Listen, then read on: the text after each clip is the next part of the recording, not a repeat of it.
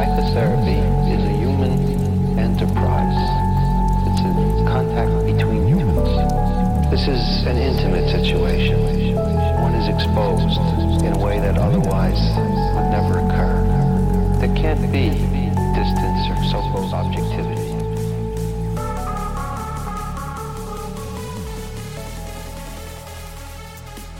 Всем привет, меня зовут Алексей, я психолог, работаю в гештальтовом направлении, и сегодняшний мой монолог, подкаст, будет посвящен такой теме, как характеры. Я расскажу о разных типологиях, что это вообще и какие они бывают. Но подробнее мы остановимся на типологии Нэнси МакВильямс. Итак, предлагаю начать. И как э, было в прошлом подкасте, я тоже начала с определения – Поэтому давайте продолжим традицию, и я озвучу определение характера. Характер от древнегреческого слова «знак» или «отличие», ну, что весьма символично, на мой взгляд, это система или структура постоянных психологических свойств человека, определяющих его особенности отношения или поведения. Можно сказать, что характер – это приспособление к социальному миру, к полноценному контакту с самим собой – Представления о характерах и его типах могут разниться. Для Альфреда Адлера, это австралийский психолог, характер представлялся как индивидуальный жизненный стиль человека. Иммануил Кант считал, что характер – это человеческое достоинство. Для Вильгельма Райха это был мускульный мышечный панцирь. Эрих Бёрн считал, что характер – это игра. А что такое игра? Игра – это совокупность привычных способов поведения, характерных для какого-то жизненного сценария. Довольно интересный факт, что термин «жизненный сценарий» впервые придумал и ввел в оборот как раз Эрик Берн. Теперь давайте перейдем непосредственно к пониманию типологии. Одним из первых, кто предложил разделение характеров, был психиатр Эрнст Кречмер – его исследование заключалось в том, что он э, предполагал, что у каждого человека есть врожденная шизофрения или маниакально-депрессивный психоз, что составляет сущность или же ядро характера. По его предположению, эти заболевания обрастают и блокируются психологическими защитами, которые и формируют дальнейший характер человека. Кречмер выделяет три основные типа, но при этом он исходит из телосложения. Итак, эти три типа это астеник, атлет и пикник. Чуть позже Карл Густав Юнг предлагает разделение на всем известных экстравертов и интровертов, что ныне, кстати, уже является ну, мертвыми терминами и заменено просто на общительный или необщительный. А в 1933 году Ганушкин значительно расширяет типологию Кречмера, можно сказать, модернизирует ее и добавляет а, в нее акцентуация. Что такое акцентуация? Акцентуация – это наиболее яркая черта, присущая какому-либо типу характера. Его классификация, в смысле Ганушкина, использовалась вплоть до 1997 года. И давайте перейдем к современной типологии – которой будет посвящен наш сегодняшний подкаст, это типология характеров по Нэнси МакВильямс. Она относится к психоаналитическому направлению и имеет научно-доказательную базу. Также она представлена в МКБ, Международная классификация болезней, и ДСМ, это ее американский аналог. Но в данном подкасте настолько глубоко мы не станем погружаться, но отличительные особенности и примерный психологический портрет каждого из характеров я обрисую. Итак, на мой взгляд, и типология МакВильямс передает наиболее точную суть самого характера, а именно глубокого внутреннего конфликта человека, который отражается во многих его сферах жизни. Характер не так сильно, в принципе, влияет и определяет деятельность человека, а лишь порождает некий импульс реагирования. Импульс или,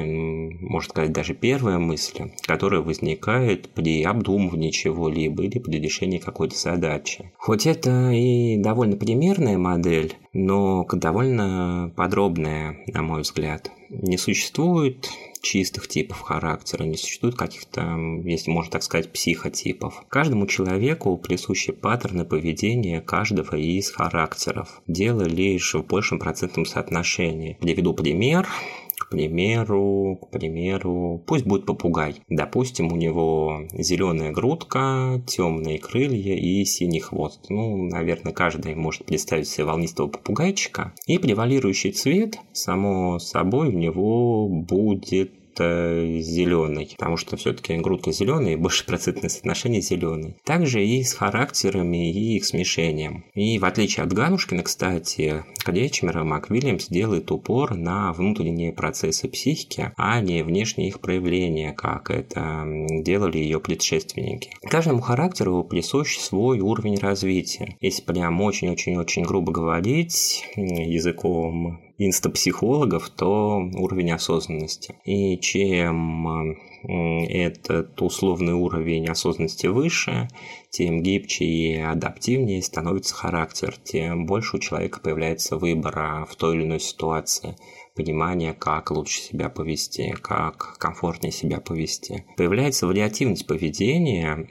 и выбор, опять же, в той или иной ситуации, способность адаптироваться, можно сказать. Предлагаю сейчас перейти непосредственно к типам характера. Помним, что они весьма условные, что они весьма собирательны. Что-то я буду специально утрировать для наглядности, чтобы продемонстрировать ту или иную акцентуацию. Так что предлагаю начать с первого.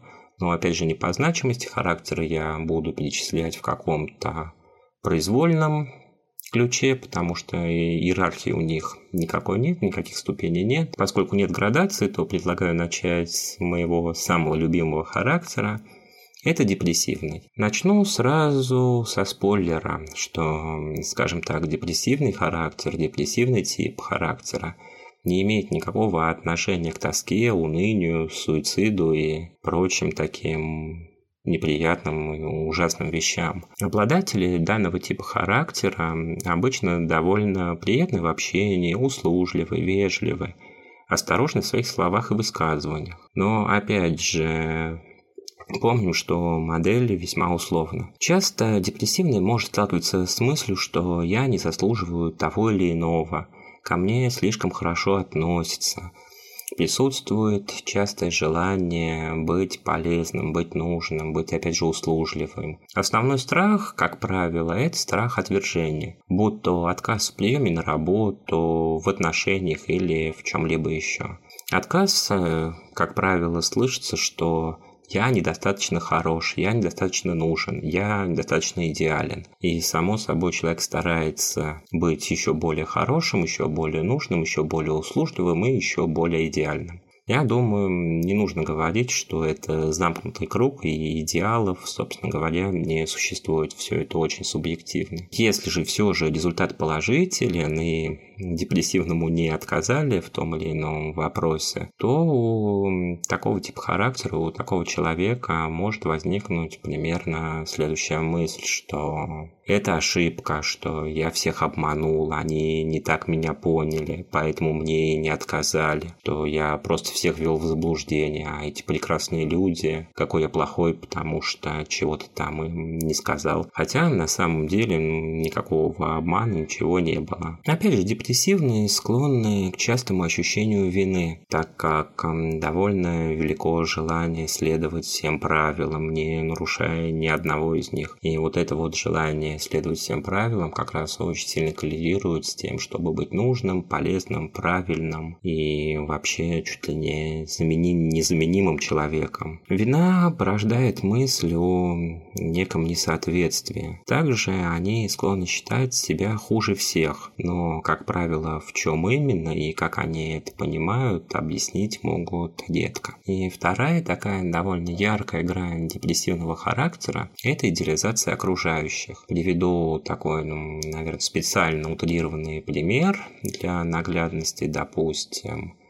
Мне улыбнулись на улице, может быть, даже помахали рукой, но я же такой страшный ужасный, но мне же все же улыбнулись. Наверное, это самый-самый-самый лучший человек на Земле. Обладатели депрессивного характера склонны к зависимой модели отношений. И я даже сейчас говорю не о любовных или романтических, а вообще про межличностные отношения, где обычно и занимают пассивную роль. По большому счету им абсолютно нормально быть, если тут уместно будет такое слово, ведомыми. Также склонны к самопожертвованию, но не физическому, скажем так. И здесь я хочу сказать больше про интересы, мечты, планы, то есть пожертвовать интересами в угоду окружающих, отказаться от своих планов, потому что это если я откажу своему другу, то он может обидеться. Опять же, ощущение «я не нужен», «я балласт», «я лишний», «я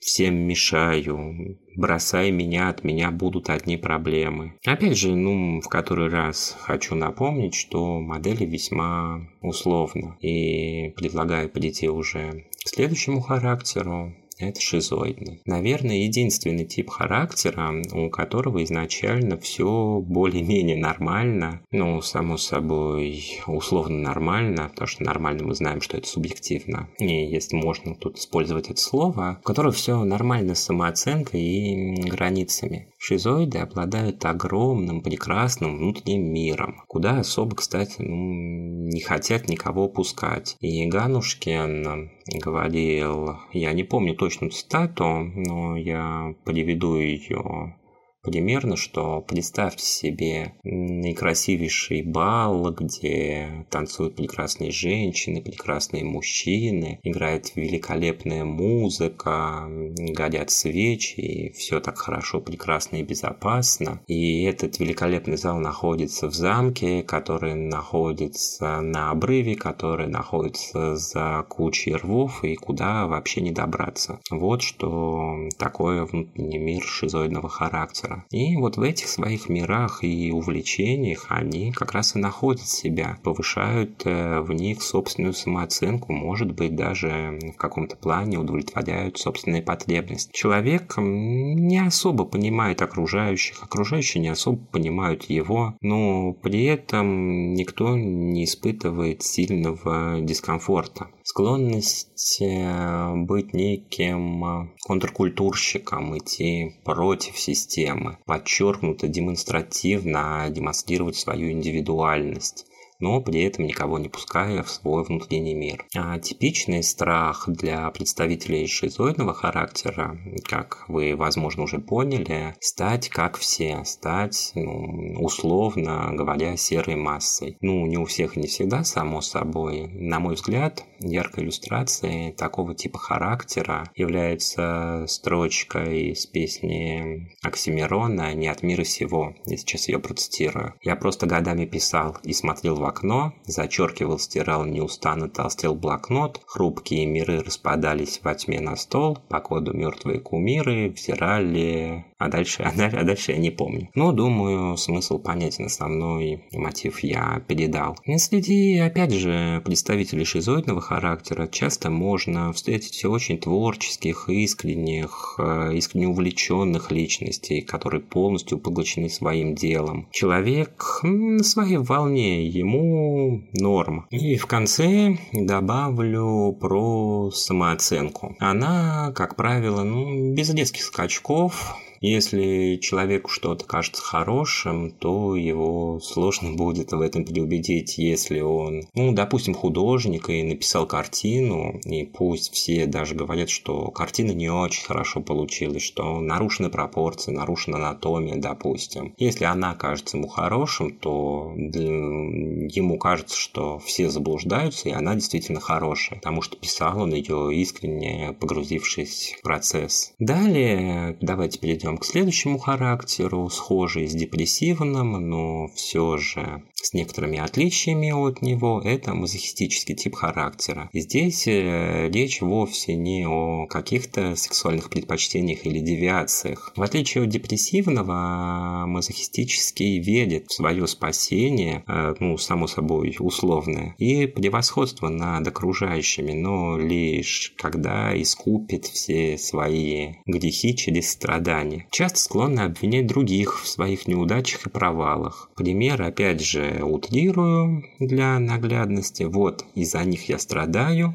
я ничего не буду с этим делать, так я буду выглядеть сильнее, лучше них, ведь я вот превозмогаю, прикладываю столько усилий, и пусть им потом будет стыдно, вот, вот какой я молодец, а не то, что они там все делают и думают. И тут мы видим целый такой ряд феноменов, это и вторичные выгоды. Что такое вторичная выгода? Это победа через поражение, попытка повысить свою самооценку. Также страдания, как мы с вами понимаем, ну, не приносят какой-то радости, а скорее наоборот. Опять же, я просто перечисляю отличительные черты обладателей данного типа характера, ну, не ищет специально каких-то страданий, хотя подчас палки в колеса себе ставить может. А также, ну, они могут вполне искренне радоваться, они могут вполне искренне веселиться и прекрасно проводить время. Также можно сказать, что представители мазохистического типа характера склонны к конфликтам, но с конфликтами тоже не все так просто, не все так однозначно. Цель конфликта и склонность к конфликтам – это желание контролировать этот конфликт. То есть, э, примерная цепочка, если я его начну, то не успеет начать другой человек. И я смогу контролировать срок, срок этого конфликта и интенсивность, то есть присутствует вот такая иллюзия. Потому что если другой человек начнет конфликт, то это может видеться как хаос, как что-то непонятное, как что-то страшное, что-то поглощающее даже. Можно сказать, что склонны, опять же, к зависимым отношениям, межличностным отношениям, часто испытывают как депрессивные вину, обычно резко относятся к своим к обвинениям в адрес, в свой адрес, воспринимая воспринимая их как подтверждение или опровержение чего-либо. Но и также в них слышится довольно много обесценивания. То есть зачем мне это говорить и обвинять? Неужели не видно, как мне тяжело и сложно? Вот у него бы так не получилось а он еще тут смеет что-то мне говорить. В принципе, вот такой вот портрет э, мазохистического типа характера. И давайте продолжим и перейдем к параноидальному. Вообще, кто такие параны, параноики, параноидаль... обладатели параноидального характера? А обладатели данного типа характера довольно, ну, как мы с вами уже поняли, подозрительные, довольно недоверчивые и осторожные. Склонны верить в теории заговора заговоров, приметы, знаки судьбы. Через это как раз повышается самооценка. Как это происходит? То есть идет такая мысль, что я один могу это заметить, я один могу это понять, я один могу провести параллели, вот соединить какие-то факты. Довольно сильно может быть развит эгоцентризм по причине повышенного внимания к себе и своей безопасности. Вообще безопасность во всех смыслах этого слова очень значима в жизни параноидального типа характера. И одна из ведущих защит – это, само собой, проекция. То есть постоянное додумывание, додумывание про себя, додумывание про других. Часто бывает мысль, что все не может быть так хорошо. Где-то точно подвох. Слишком уж они ко мне благосклонны. Наверняка хотят меня использовать или подставить каким образом. Человек постоянно находится в некой боевой готовности. Готовности к нападениям, каким-нибудь форс-мажорам, но опять же, как он это понимает, и вообще произойдет ли это, объяснить обычно не может. Опять же, вот боевой готовность на случай того, что что-то может пойти не так. Склонны к контролю, порой даже гиперконтролю, отчасти по этой причине развит, неплохо так развита наблюдательность, потому что ну, столько всего надо попытаться проконтролировать. Опять Также все это происходит с целью защиты, с целью повышения самооценки. И мы плавно переходим с вами к обессивно-компульсивному характеру. Некоторые психологи в своих лекциях, а, преподаватели на занятиях их разделяют. Но я наоборот хочу их объединить, потому что, на мой взгляд, они совершенно одинаковы. Вся разница лишь э, в одном нюансе, то обесие – это навязчивая мысль, а компульсия, компульсия – это навязчивое действие. То есть обессивный характер подвержен навязчивым мыслям, компульсивный навязчивым действиям. Но навязчивым вот тут вот важно сделать важную оговорку, скажем так, в, клини... в рамках клинической нормы. То есть это ни в коем случае не обессивно-компульсивное расстройство, это обычные ну, навязчивые мысли руминации в рамках, повторюсь же, клинической нормы. И человек с данным типом характера склонен считать, что его характеризуют исключительно его мысли, ну или же его действия. Отсюда исходит желание думать только правильные мысли и делать только правильные дела. Склонны считать, что о человеке можно судить исключительно по его деятельности и по его поступкам, то есть других критериев, чтобы как-то оценить человека, чтобы сделать о нем какие-то выводы, для них не существует. Обычно даже, знаете, мысль о чем-то неправильном, ну, само собой, в рамках их субъективности, так вот, даже мысль о чем-то неправильном может вызвать вполне настоящую вину. Зачастую могут испытывать такие эмоции, как злость и зависть. Их может вызвать тот факт, что кто-то не следует или, на их взгляд, недостаточно, может быть, следует нормам и правилам, как и общепринятым, так и тем, которые они установили сами себе. Склонны к контролю, но уже не как параноидальный тип характера, где идет контроль среды, а самих себя. То есть постоянный, постоянный самоконтроль, но направленный вовнутрь, а не вовне. Само собой, опять же, обладателям этого характера сложно признавать свою какую-то неидеальность, свою несовершенность. Склонны к монотонности, к однообразию. Это, это успокаивает, это опять же придает как-то чувство уверенности. Могут иметь какие-то свои ритуалы, к примеру, в одно и то же время ходить в магазин или покупать одни и те же продукты одного того же производителя. Обычно высоко морально и неукоснительно следуют своим принципам. Очень такие принципиальные люди, можно сказать. Любят давать советы и рекомендации, при этом тщательно наблюдая за их выполнением, чтобы ну, не вперед, не назад, а делая именно так, как я говорю. Отличительная особенность, кстати, это зона бунта, то есть обстоятельства, где можно вообще радикально забить, забыть на все правила, на все принципы, то есть когда появляется внутреннее разрешение на что-то.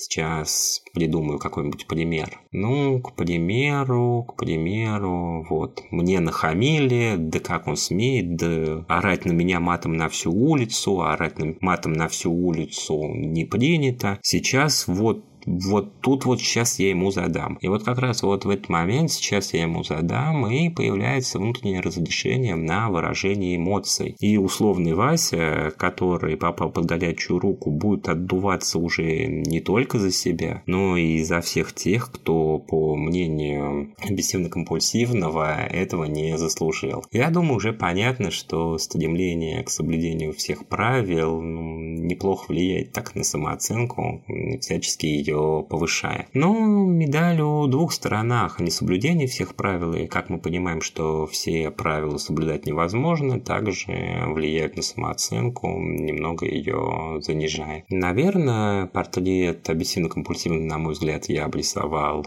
довольно неплохо и предлагаю перейти к маниакальному типу характера. Кто читал в моем паблике разбор характера Эми, те уже ну, неплохо, на мой взгляд, так знакомы с ним. Я ну, довольно много паттернов описал и с довольно яркими примерами. То нет, то для тех сейчас расскажу. В какой-то мере маниакальный тип характера – это противоположно депрессивному. Для человека с данным характером характерна постоянная активность, постоянное движение. Человек – праздник и душа компании, старается все время находиться в хорошем настроении, пусть даже порой и искусственно созданном. Склонен к постоянному постоянному получению какого-то нового опыта, будь то образование, путешествие, смена профессии, духовные практики, да, все что угодно. То есть человек с утра может пойти на работу, после работы в театр, после театра в бар, после бара в цирк, после цирка в клуб, поспать полчаса, потом опять пойти на работу, в принципе, ну, в такой вот движухе, в таком бурном темпе ему будет вполне нормально. И, собственно говоря, ну, список дел может быть просто огромен. У них практически нет проблем с общением, с какими-то новыми знакомствами, но при этом всеми силами маниакальщики, если так можно выразиться, стараются избегать всяких неприятных эмоций. А что такое неприятные для них эмоции? Это злость, это грусть, это это какая-то тоска, уныние. То есть э, для них характерные фразы, что грустить это очень-очень плохо, и обязательно нужно отвлечься, обязательно нужно с этим что-то сделать. Так-то уволили с работы, не беда, вот он новый опыт, новые приключения, новые путешествия, пойду на радостях тусить и выпивать до утра. Движение – это жизнь, нужно постоянно двигаться, нельзя сидеть на месте. Но, как я думаю, мы все с вами понимаем, постоянно постоянно убегать, тем более от эмоций, не получится. Все они эм, в той или иной степени возьмут рано или поздно вверх. И тогда фаза мании сменяется на депрессивную. То есть можно сказать, что маниакальный тип характера на какое-то время становится депрессивным. Энергичность, активность, все эти их лидерские качества, которыми они наделены, э, начинают потихонечку не сходить на нет во время депрессивной фазы. И появляется самобичевание, то есть я не могу быть веселым, я уныл, я больше никому не буду интересен, со мной не будут общаться, потому что я грустный. И чем ближе такая депрессивная фаза, тем ярче перед ней движение и активность, тем она интенсивнее, интенсивнее и интенсивнее. В фазе депрессии человек старается ну, не показываться на люди, не старается предпринимать каких-то активных действий, но потом, когда это все заканчивается, с фразой «Эх, чё-то я приуныл», снова начинается фаза мании со смехом, шутками, улыбками и желаниями покорять все новые и новые горизонты. И перейдем к следующему характеру, их уже в принципе осталось не так много, это истероидный тип характера. Такой характер часто может встречаться у женщин, но сразу скажу, не стоит его считать исключительно и только женским. В принципе, представителей данного характера среди мужчин встречается тоже, ну, немало. Для этого характера очень характерно яркое, порой даже слишком яркое гипертрофирование, утагирование, проживание собственных эмоций. Вообще всех любых, то есть там нет запрета на эмоцию. Этот характер не любит и не хочет их избегать. Бурная радость или гнев, которые все сносят на своем пути. Человек полностью отдается этим эмоциям. Много внимания может уделяться своему внешнему виду. Очень важно выглядеть хорошо и даже лучше, чем хорошо. Поведение стройного типа характера может быть э, довольно эпатажно, довольно помпезно, довольно показательно, наигранно, утрированно показательно. При всем при этом часто могут считать себя слабыми и бессильными. Самооценка очень сильно привязана к внешности и межличностным отношениям. И вот тут вот в межличностных отношениях преимущественно можно выделить уже любовные. Чем сложнее объект страсти, чем сложнее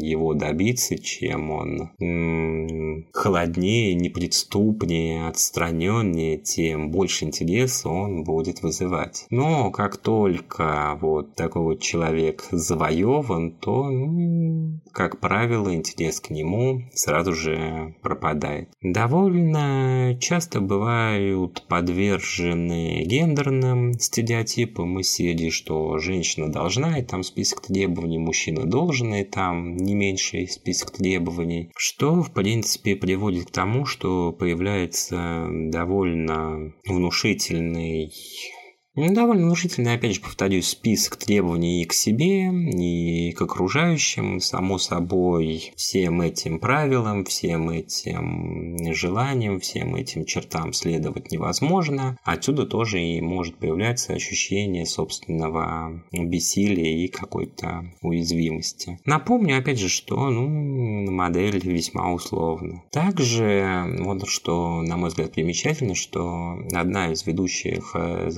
э, защит стероида – это сексуализация, но сексуализация выступает как контрфобическое поведение. То есть, в принципе, они опасаются интима, они опасаются какой-то половой близости, но считают, что лучшая защита – это нападение, поэтому в каких-то случаях могут сами, несмотря на страх, проявлять какую-то активность, какую-то инициативность и чуть ли не весь процесс взять в свои руки. Предпоследний наш характер – это социопатический. В нем мы видим, в принципе, такую зеркальную ситуацию. Этот характер уже можно чаще встретить у мужчин хотя и представительницы тоже присутствуют. Нет исключительно женских или мужских типов характера. Для социопатического характерно постоянное проявление силы во всех смыслах этого слова. Желание победы, желание борьбы – это один из способов повышения самооценки очень хорошо ощущают гнев и искренне любят эту эмоцию. Хотя другие эмоции и какие-то эмоциональные проявления воспринимаются как какой-то непонятный неконтролируемый хаос. Как я уже говорил, агрессивный и бескомпромиссный. Можно представить образ э, жесткого какого-нибудь бизнесмена, который без всяких сожалений будет увольнять своих сотрудников и с радостью ввязываться в конкуренцию. Или же, говоря языком фэнтези, можно представить образ орка, который весь такой брутальный, жесткий, рвется в бой, но знает, что такое честь и все-таки следует каким-то правилам. Так вот, социопатический тип характера ну, в большинстве своем э, пытается найти более сильного оппонента, более сильного конкурента, чтобы, опять же, если его победить, то повысить собственную самооценку. Само собой, я думаю, понятно, что могут эм, часто провоцировать, эскалировать конфликты. Но при поражении в конкуренции, кстати, не всегда может восприниматься как что-то ужасное. Они могут проникнуться искренним уважением э, к оппоненту, так как он в глазах сильнее, а сила, как я уже говорил, для социопатического типа характера – это главное. Обычно, ну, довольно властные, влиятельные. Хотя может на самом деле показаться, что я как-то демонизирую данный характер, но нет. Чистых типов характера не существует. Это целый спектр, и тот же социопат может жертвовать миллионы, миллиарды на благотворительность или в приюты для животных. И давайте уже перейдем к последнему характеру, но само собой не по значимости, это нарциссивный. В своем паблике, опять же, ВКонтакте я уже совсем немного, но упоминал о нем, а теперь хочу рассказать подробнее. Суть внутреннего конфликта конфликта, опять же по МакВильямс, ядра характера, это довольно слабое представление о себе самом. Само собой никакого отношения к садизму, убийствам и прочим ужасным вещам этот характер не имеет. Не стоит его так очернять и демонизировать. Из-за слабого ощущения и понимания себя может часто искать у других нужные и важные подтверждения или опровержения. То есть, ну, у нарциссов очень слабо развито какое-то представление себя, понятие о себе, и часто от них можно услышать, а скажите, а какой я, а как нужно, а что лучше сделать, а я хороший или плохой, а я это сделал верно или неверно. Вот, кстати, вот по этой причине может складываться не совсем верное суждение об их эгоцентризме. На самом деле, через это они просто пытаются понять, кто они, что они могут, чего они не могут. И идет вечный и постоянный поиск себя с целью понимания. И само собой, раз самооценка завязана на окружающих, а как мы все знаем, сколько людей, столько и мнений, то она крайне неустойчива и может довольно часто и сильно колебаться. Образно говоря, нарциссивный характер пуст внутри и очень хочет хоть чем-то, хоть как-то заполнить эту пустоту. На мой взгляд, есть такая, знаете, милая и довольно романтичная фраза «тебе я нахожу себя». Так вот, эта фраза «в тебе я нахожу себя», на мой взгляд, очень-очень-очень ярко иллюстрирует данный тип характера. Обычно у нарциссивного типа довольно много сил уходит на поддержку внешнего образа. И опять же, с опорой видения его другими, то есть, а каким меня увидят.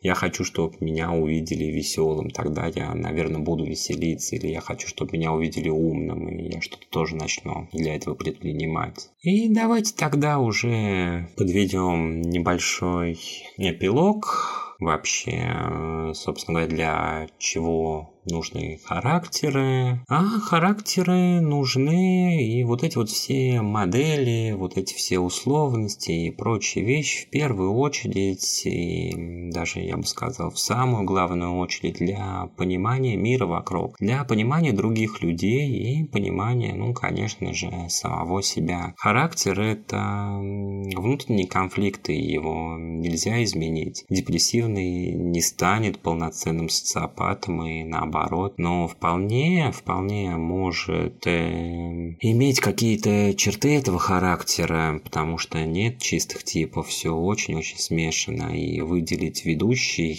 характер довольно сложно. Не стоит считать, что есть хорошие или плохие характеры, правильные или неправильные, нормальные или ненормальные. Не стоит их мерить вот такой вот линейкой. Пологии, они про другое, они не для осуждения или стигматизации, не для навешивания ярлыков, а лишь для, опять же, более лучшего и более глубокого понимания себя, своего поведения, своих каких-то мотивов, потребностей и понимания окружающих. То есть, а почему в одной ситуации один человек ведет себя одним образом, другой человек начинает вести себя как-то по-другому. Так что, надеюсь, вам было интересно. Всем большое спасибо за прослушивание очередного мини-подкаста и до новых встреч. Всем пока.